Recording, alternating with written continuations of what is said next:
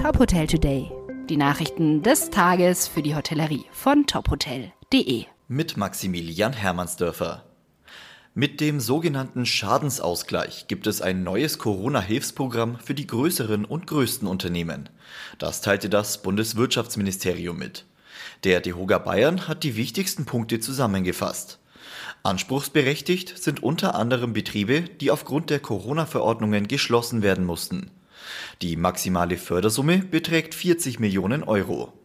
Der Schadensausgleich kann für den Zeitraum zwischen dem 16. März 2020 und dem 30. Juni 2021 beantragt werden. Alle Infos zur neuen Wirtschaftshilfe gibt's auf unserer Homepage.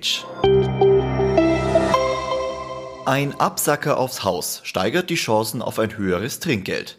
Das haben Forscher der Hochschule Fresenius in Hamburg herausgefunden. Beim Experiment haben mehr als 400 Gastgruppen in einem griechischen Restaurant einen Uso spendiert bekommen. Entweder zum Essen oder mit der Rechnung. Eine Kontrollgruppe hat den Uso erst nach dem Bezahlen bekommen.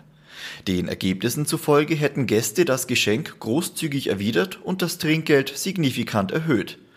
Durch den geschickten Einsatz eines Gratisgetränks könne das Trinkgeld somit erheblich und mühelos erhöht werden, so ein beteiligter Psychologe. Fast jede zweite Neuinfektion mit dem Coronavirus in Deutschland dürfte auf die Delta-Variante zurückzuführen sein. Das schätzt das Robert Koch Institut. Für Urlauber ändert sich aber vorerst nichts. Mehrere Ministerpräsidenten und Gesundheitsminister hatten vorgeschlagen, an den Grenzen stärker zu kontrollieren. Beratungen von Bund und Ländern führten Anfang der Woche allerdings zu keinen Ergebnissen. Laut Bundesinnenminister Horst Seehofer gebe es für stationäre Grenzkontrollen keinen Anlass. Wegen der starken Ausbreitung der Delta-Variante gelten Portugal und Russland seit gestern als Virusvariantengebiete.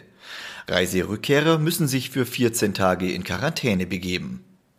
Weitere Nachrichten aus der Hotelbranche finden Sie immer auf tophotel.de.